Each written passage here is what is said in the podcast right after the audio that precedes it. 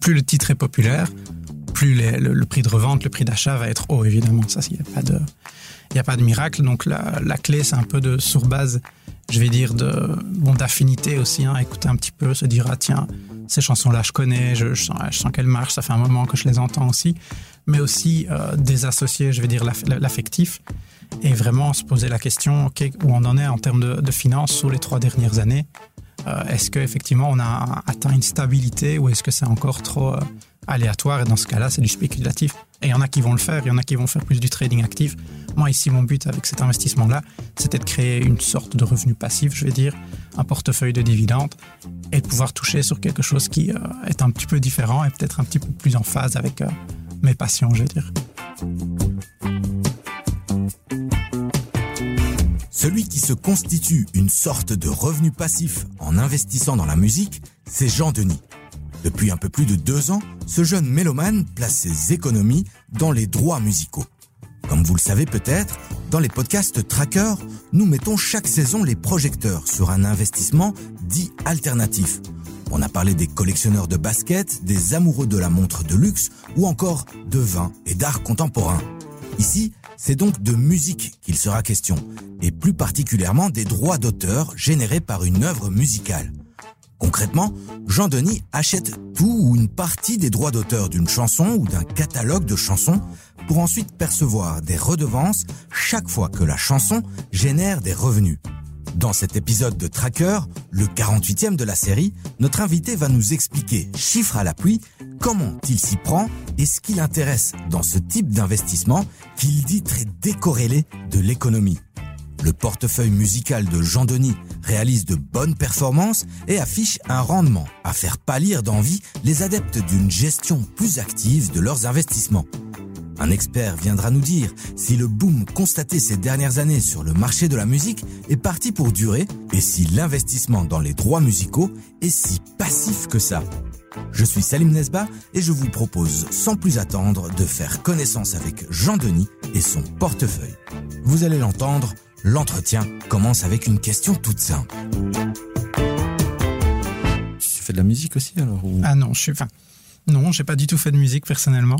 Donc d'où euh, viennent ces droits d'auteur? bah, En fait, c'était un peu, euh, je vais dire, en, 2021, quand il y, a eu les monts et merveilles de la reprise post-Covid en, en, finance, euh, enfin sur les marchés, j'ai un peu regardé aussi pour d'autres investissements alternatifs. Et je suis passé sur une publicité qui parlait justement d'une plateforme qui venait d'être lancée, qui permettait d'acheter des parties de catalogues de musique. Donc on pouvait retrouver différents artistes de la house, du rock, du rap, tous ces trucs-là. Et j'ai un petit peu regardé, je me suis dit, ben, je vais tester, parce que je suis personnellement un grand fan de musique.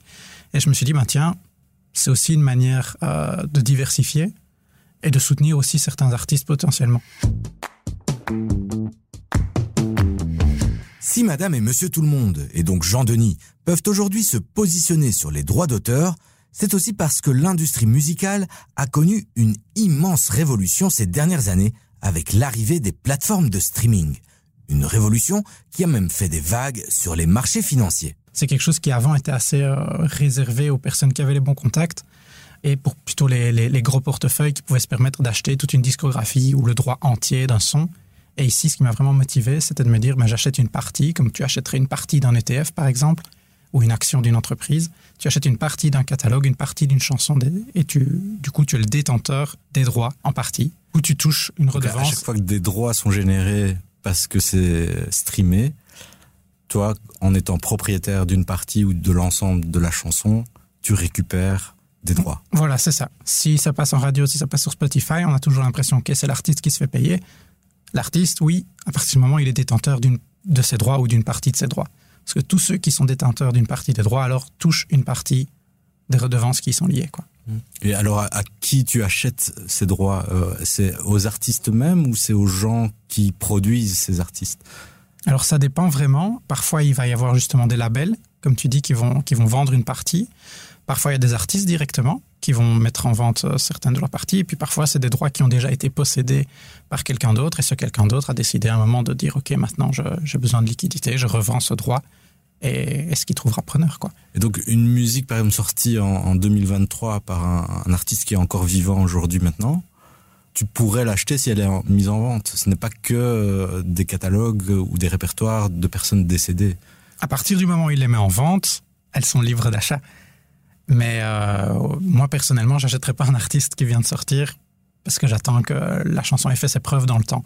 Pour pas que ce soit un, one-time hit et puis que la chanson ne vale plus rien dans, dans le temps. quoi.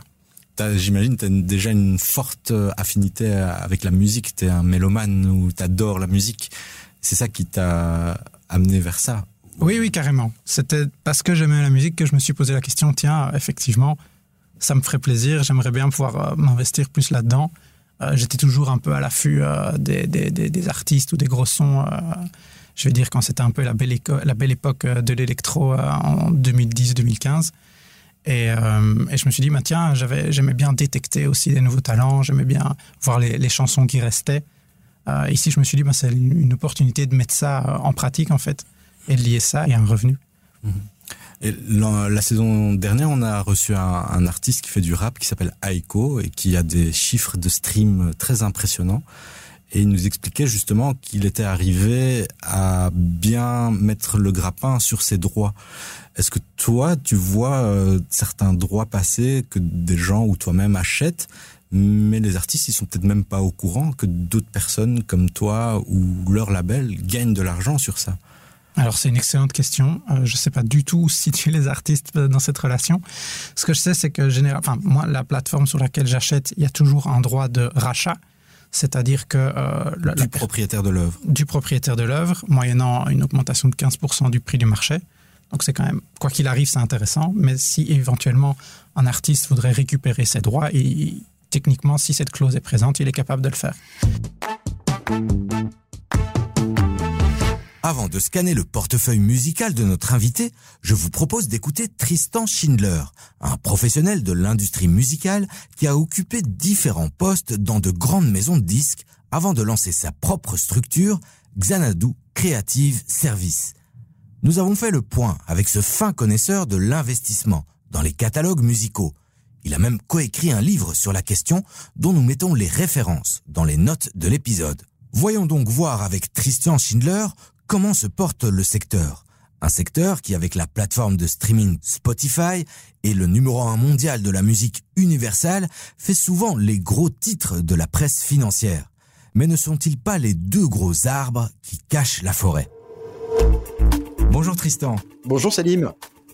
Jean-Denis est venu nous voir avec quelque chose d'assez neuf pour nous, les droits musicaux. Euh, comment se porte l'industrie musicale? Est-ce que c'est un secteur en plein boom, florissant? Et quels sont les indicateurs qu'un jeune investisseur peut suivre pour prendre le pouls de ce secteur? Euh, c'est euh, effectivement assez complet de juger tout le secteur car il y a beaucoup d'industries différentes au sein de l'industrie musicale. Quand on regarde les investissements de Jean Denis, euh, on va parler de droits d'auteur, donc qui sont relatifs à une certaine catégorie euh, d'exploitation et de rémunération. Quand on parle euh, d'universal au sens large, ça va être des droits phonographiques également. Quand on parle d'industrie musicale, on peut aussi parler de Live Nation qui vont être du tour, du Spotify, ça va être quelque chose d'assez tech. Apple, ça va être au-delà de la musique. Donc il y a énormément de valeurs et d'indices qui existent sur l'industrie musicale et il faut être assez euh, prudent quand on parle de la santé de l'industrie musicale, puisqu'il y a plusieurs branches. Alors lui, il avait l'air de nous dire que c'était un, nouvel Eldorado qui s'ouvrait à lui. Et donc, euh, chiffre à l'appui, il nous a montré euh, les, les, performances de ses droits, comment il faisait. Est-ce que c'est vraiment un secteur bouillonnant, comme il nous l'a décrit? Il y a quelque chose d'assez euh, amusant parce que je parlais de ces euh, différents droits et c'est vrai qu'on a tendance à parler euh, de l'industrie de la musique comme de l'industrie du streaming. En revanche, quand on regarde les droits de Jean Denis, je le disais tout à l'heure, on parle ici de droits d'auteur. Il y a donc les droits d'auteur qui sont relatifs aux droits d'auteur et les droits phonographiques qui sont relatifs aux droits d'enregistrement. Et sur le streaming, quand on parle de streaming uniquement, il faut euh, être conscient que la répartition, elle est euh, différente. Il va y avoir 80% qui va être pour le phonographique et 20% seulement qui va être pour le droit d'auteur. Donc, se focaliser sur le streaming seulement, c'est pas tout à fait optimal quand on investit sur les droits d'auteur. Il y a d'autres aspects à aller euh, chercher, que ce soit les ventes d'albums physiques, la sonorisation dans les supermarchés, chez le coiffeur, que sais-je, les passages télé, radio et les exploitations secondaires en tout genre qui vont être de la musique sur de la publicité, cinéma, jeux vidéo. en revanche, Jean-Denis nous parle ici de streaming. C'est pas totalement à côté de la plaque parce que ça permet d'avoir rapidement accès à certains indicateurs, notamment la notoriété d'une œuvre, l'aspect pérenne de son exploitation euh, avec sa consommation dans le temps. Et est-ce que l'industrie de la musique, elle, elle y croit? Est-ce qu'on pourrait dire qu'elle est en pleine euphorie? Personnellement, je la trouve euh, toujours présente dans l'industrie, même si la croissance commence à demander plus d'efforts pour l'ensemble des acteurs, notamment quant à la maturité de chaque marché. Euh, quand on reprend le streaming, par exemple, on peut voir que la croissance de l'Europe est à la peine par rapport à d'autres marchés. Euh, il est de plus en plus difficile d'aller à la conquête euh, des seniors, euh, notamment en France, et donc une croissance plus faible se dégage sur ces territoires quand on la compare à l'Amérique du Sud, à l'Asie, au Moyen-Orient ou d'autres. La croissance en Europe est, un peu plus faible. on peut quand même se projeter à l'échelle mondiale sur sur la croissance avec quelques chiffres. Si on, on retourne un peu en arrière, en 2012, le streaming c'est 0,9 billion de dollars. En 2018, c'est quasiment x10 avec 8,8 billions de dollars. Et le streaming représente 50% du marché de la musique enregistrée. Quatre ans plus tard, en 2022, donc l'année dernière, c'est 17,5 billions de dollars et 67% du marché. Donc ça, ce sont les chiffres ces dernières années et aujourd'hui. Et si on va sur une projection euh, future, on peut regarder, euh, il y a une étude annuelle euh, que produit Goldman Sachs qui projette un volume global de 50 billions de dollars d'ici 2030 pour euh, l'industrie globale de la musique enregistrée. Donc c'est un marché qui est quasiment doublé avec, euh, il faut le noter, une prédominance de Spotify et YouTube. Donc voilà, donc c'est une croissance qui est quand même euh, très haute. Concernant les moteurs de croissance, ils sont aussi nombreux par la nouveauté de ce modèle. Donc c'est un peu les, les deux faces d'une même pièce. Euh, il y a une maturité à aller chercher aux quatre coins du globe avec certains pays qui sont pas du tout convertis au, au streaming avec euh, des euh, consommations différentes. Par exemple, le Japon, qui est un des euh, plus grands marchés de la musique enregistrée, la conversion au streaming est beaucoup plus lente que sur les autres territoires.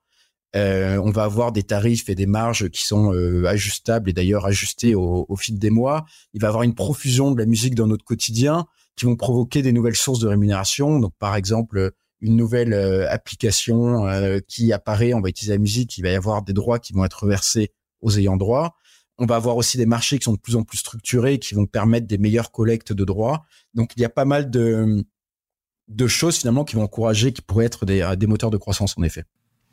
Et alors, dernière question, euh, pour parler musique, lorsque quelqu'un fait un choix, qu'est-ce qui doit le guider selon vous? D'abord, euh, vraiment, euh, son oreille de j'aime bien ce que l'artiste fait, propose, ou euh, se mettre en mode euh, boursier, mettre les émotions de côté et faire des calculs et des projections sur euh, les streams à venir et le ratio stream popularité par exemple? Mais c'est assez compliqué. Je pense que si on parle de d'ouverture financière des actifs musicaux, il faut effectivement se mettre dans une démarche purement financière. si on, on, a envie d'y aller à l'instinct ou d'un point de vue un peu plus artistique, c'est une démarche qui est absolument différente. Et euh, dans ce cas-là, j'encouragerais plus les gens à produire ou éditer euh, des artistes contemporains. Euh, mais pour en revenir aux investissements de Jean que de Jean Denis, il, il, faut être quand même assez prudent et ne pas les confondre avec le marché global dont on vient de parler, qui est qui est qui est euphorique comme vous le disiez, parce que d'une part, il s'agit d'un droit spécifique qui est le droit d'auteur et dont les rémunérations diffèrent des droits phonographiques et du streaming uniquement.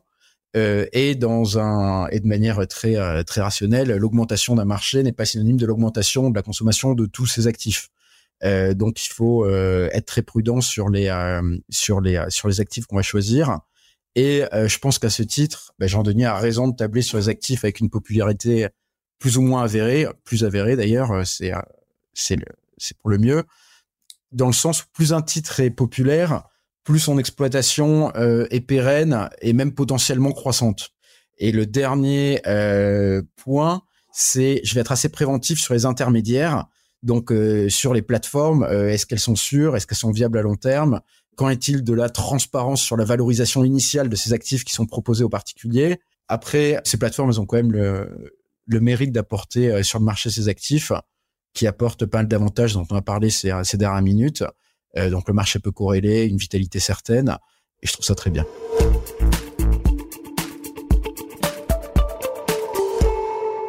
La semaine prochaine, dans le bonus lié à cet épisode, nous questionnerons Jean-Christophe Lardinois, avocat spécialisé dans l'industrie musicale, pour notamment aborder avec lui l'angle fiscal de ce type d'investissement. Mais à présent, on va entrer dans le portefeuille de Jean-Denis. Combien ça coûte d'investir dans les droits d'auteur? Quels sont ses titres de prédilection? Le 48e tracker de la série nous dit tout. Et alors, plus concrètement, euh, est-ce que c'est accessible à toutes les bourses ou il faut déjà être euh, assez fortuné pour euh, acheter des droits musicaux? Alors, c'est accessible absolument à toutes les bourses dans le sens où moi, mes premiers droits que j'ai achetés, c'était d'un catalogue qui, qui, composait notamment du Vianney. Alors, moi, je suis pas un grand fan de Vianney, mais je connaissais. Donc, je me suis dit, tiens, je sais que ça se joue. Et je les ai achetés pour 6 euros pièce. Je suis pas un grand fan non plus. Mais donc voilà. Aujourd'hui, ça vaut combien du Vianney Alors aujourd'hui, ce, catalogue est, retombé à 6 euros. Euh, donc ça, c'était pas, c'était pas excellent, mais en attendant, ça m'a fait, euh, ce catalogue-là m'a permis de faire 28% en deux ans. Donc, euh, du, en, termes de dividendes, je veux dire. Mhm. donc, Et quand tu dis c'est retombé, à un moment, c'était un peu plus haut. Oui, c'est ça. Ils sont montés à un moment à 6,30. C'est pas le catalogue sur lequel il y a eu le plus de spéculation. Euh, il y en a eu des où on est passé du simple au double. Euh, celui-là est un peu plus plat, je vais dire. Et donc, on repart sur cet exemple euh, de cet artiste français. Quand il passe à, 6,30, si toi tu as un acheteur qui est prêt à mettre 6,30, tu peux te débarrasser de tes droits comme une action. Tout à fait. Ça se trade en fait. Enfin, il y a plusieurs modes d'achat, je vais dire. Le premier mode d'achat, c'est de dire, OK, voilà, il y a, y a le, l'artiste ou le label qui décide de vendre euh, une, partie de son catalogue, il va le fractionner. On va dire par exemple, euh, il va vendre 50% des droits qu'il détient, il va les fractionner en 10 000. Et donc tu as la possibilité d'acheter une à 10 000 parts. Euh, le prix va être fixé, je veux dire, en, accord avec la plateforme et les détenteurs. Le prix de départ, je veux dire. Et ensuite, tu as un peu une vente aux enchères pour ces 10 000 parts. Et donc, tu peux miser pour acheter 5 parts, pour acheter 10 parts, tu peux acheter 100 parts. Ensuite, tu as, euh, les éditeurs qui passent en vente directe, c'est-à-dire qu'ils vont dire, ben, nous, on ne veut pas passer par une phase de vente aux enchères et on va mettre directement en vente. Et puis ensuite, tu as les gens qui sont détenteurs sur la plateforme et qui peuvent se les échanger, qui peuvent dire, euh, voilà, moi je passe un ordre d'achat ou moi je passe un ordre de vente, comme tu aurais sur une place boursière. J'ai commencé à investir euh, d'abord via ma banque, qui euh, au final se servait plus en frais que ce que je ne faisais de performance. Donc j'ai un petit peu euh, essayé de faire autre chose. Et aujourd'hui, mon portefeuille était un petit peu trop éclaté. Et j'essaie de, le consolider, de, de, liquider peut-être des trucs où je me dis, bah, tiens, ça ne refait pas ce que j'ai envie d'avoir aujourd'hui. je me suis aussi mis à faire de l'achat d'actions moi-même au début et ça a été une très mauvaise expérience. On va dire que j'ai fait du moins 47% sur mon investissement initial. Et là, on est à quelle période euh En 2021. Donc j'ai acheté euh, quand les, marchés étaient vachement haussiers, juste avant qu'ils se reprennent la claque de fin d'année 2021.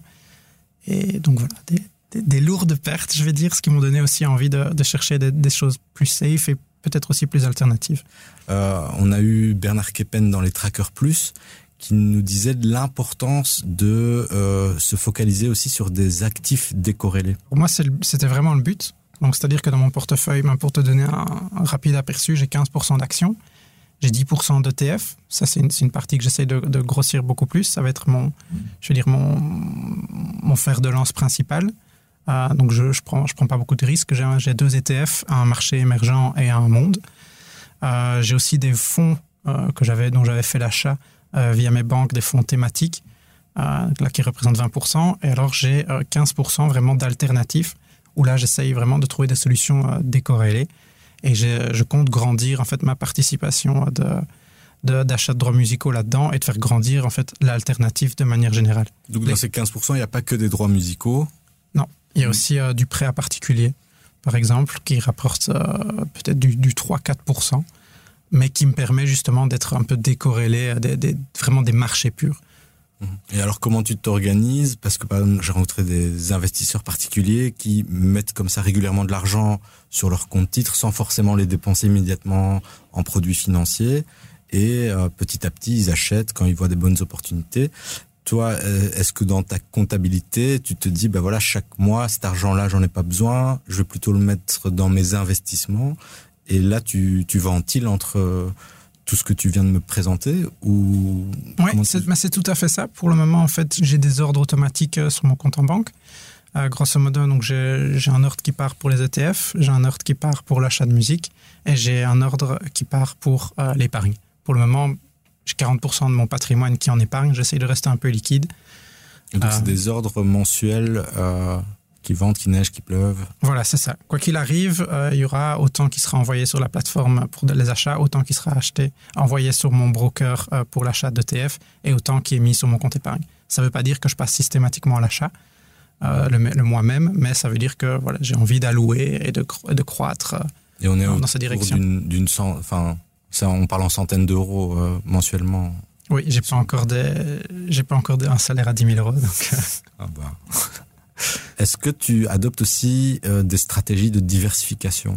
Euh, Est-ce que tu te dis, OK, là maintenant j'ai ce style de musique, euh, je vais peut-être aller dans un autre style de musique qui m'a l'air un peu plus porteur ou, que les gens ne connaissent pas encore, mais ça va cartonner. Est-ce, Comment tu, tu composes ton portefeuille? J'imagine en fonction déjà des opportunités qui se présentent, mais tu as une stratégie par rapport à ça? Alors, tout à fait en fonction des opportunités qui se présentent. je suis d'abord à l'affût pour une bonne opportunité je veux dire. Euh, de l'autre côté, il y a effectivement, en fait, j'alterne surtout entre euh, des catalogues à haut rendement, mais qui sont peut-être un peu moins populaires, et des catalogues à plus faible rendement, mais qui sont, je vais dire, euh, pérennes dans le temps et qu'on, voilà, ça fait ça fait dix ans, ils font ils font les mêmes revenus annuels. Donc là, on peut se dire, ok, on est sur un filon sécurité. Donc j'essaye d'alterner entre le pari sur les nouveaux artistes, sur les trucs un peu plus niches, et le mainstream où là, on est purement sur la sécurité, quoi. Et alors Jean-Denis, euh, il y a quand même une question qui me brûle les lèvres, c'est quand je t'entends parler, j'ai l'impression que ça marche à tous les coups, ton truc de droits musicaux. Est-ce que c'est forcément euh, ça? Tous tes investissements sont en positif ou on peut se casser les dents sur ce type d'investissement aussi? On peut tout à fait se casser les dents comme sur n'importe quel type d'investissement, ça c'est certain. Donc il y a une part de risque Il y a une part de risque, il y a une part que le catalogue ne performe plus, il y a une part par exemple admettons que l'artiste qu'on achète fait une grosse controverse et que Spotify décide ou, Apple Music ou n'importe qui décide de retirer euh, le catalogue de, sa plateforme, ce serait une catastrophe pour le détenteur de droits. Donc ça peut arriver. Euh, on n'est jamais à l'abri aussi qu'il n'y euh, a plus personne qui, après 5 ans, veulent te racheter les droits et que tu te retrouves juste avec des droits qui, performent, oui, un petit peu, mais qu'il y a n'y a pas de demande derrière et que voilà, tu te retrouves bloqué avec quoi. Donc il y, a aussi du rouge euh, dans les droits que tu as Pas dans les miens. euh, combien tu as de lignes dans ton portefeuille euh, musical? Euh, Je pense qu'aujourd'hui, je dois en avoir neuf. Oui, donc on est vraiment très proche d'un portefeuille d'actions. Ouais. et c'est vraiment très varié. Hein. J'ai du rap allemand, j'ai de la j'ai de la techno, euh, j'ai un petit peu de rock italien. Enfin, c'est. J'essaie vraiment. Au début, je me dis, j'appliquais un peu la, règle de Warren Buffett n'achète que ce que tu connais. C'est pour ça que j'ai commencé avec du Vianney, même si, encore une fois, je connaissais. C'est pas pour autant que j'écoutais. Euh, et là, maintenant, je me dis, bah, tiens, je peux me permettre d'être un petit peu plus. Euh, je veux dire, faire plus confiance aux, chiffres qui sont derrière et spéculer d'une certaine façon. Le rock italien, j'aurais pas, j'aurais pas misé. Hein. Non, mais ils font une excellente performance. Donc euh, voilà, j'ai envie de dire, il faut parfois aussi ne pas. C'est un peu un peu le danger avec la musique, c'est aussi s'enfermer sur ce qu'on aime et se dire bah oui cet artiste là, moi ça fait dix ans que je l'écoute et, il est génial et tout ce qu'il fait j'adore. C'est pas pour autant qu'il est bien marketé, c'est pas pour autant euh, qu'il va pas il va pas commettre des bourdes. Mon, but personnel c'est pas de devoir trop m'inquiéter derrière euh, mes tableaux et, mes plateformes tous les jours. Euh, et ça, c'est le gros point fort que je pointe du doigt aujourd'hui sur les, la, question des, droits d'auteur. C'est pas très connu. Alors on peut, ça veut dire qu'il y a encore moyen de faire parfois des bonnes affaires, mais ça veut aussi dire que si tu te retrouves avec une affaire qui est pas si bonne, tu n'auras pas d'acheteur. Tu n'auras pas d'acheteur, même si euh, l'affaire devient bonne, parce qu'imaginons que tu achètes à un certain prix et que ça perd de, de, sa valeur, et que donc le rendement moyen terme peut s'avérer très intéressant. S'il n'y a pas d'acheteur, tu te retrouves vraiment bloqué avec.